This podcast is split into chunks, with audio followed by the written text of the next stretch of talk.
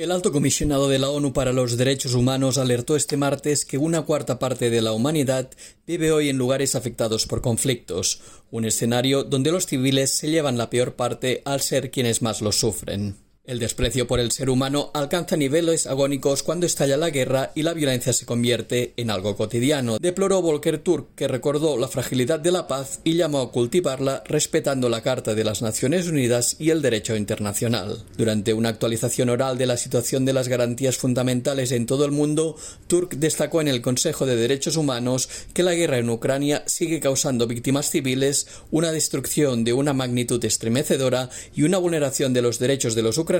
que se verán perjudicados durante generaciones.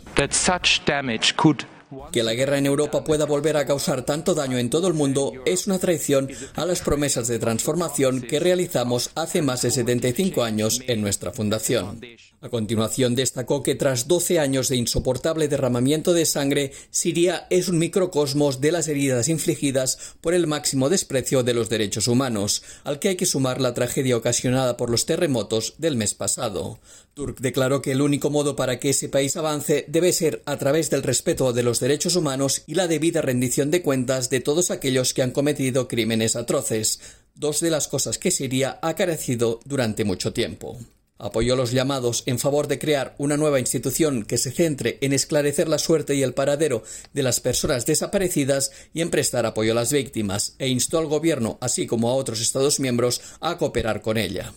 Con relación a Haití, recordó que bandas fuertemente armadas controlan los servicios en amplios sectores de la capital y del país. Estas pandillas son responsables de asesinatos, secuestros, ataques aleatorios de francotiradores y un nivel espeluznante de violencia sexual. Para Turk, la solución exige una combinación de respuestas como acelerar el proceso político hacia unas elecciones libres y transparentes, aplicar un embargo de armas total, imponer sanciones efectivas a quienes financian y dirigen las bandas armadas y el apoyo internacional para reforzar la capacidad de los sistemas policial y judicial. Respecto a las recientes protestas en Perú, cifró en al menos en 60 el número de fallecidos y en más de mil el de los heridos en los enfrentamientos con las fuerzas de seguridad y en los cortes de carretera.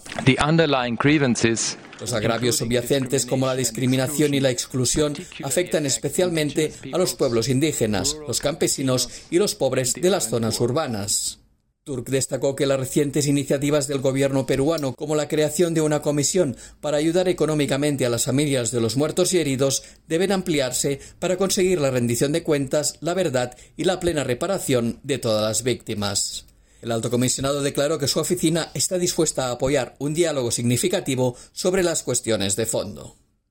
Jordi Trujols, Naciones Unidas, Nueva York.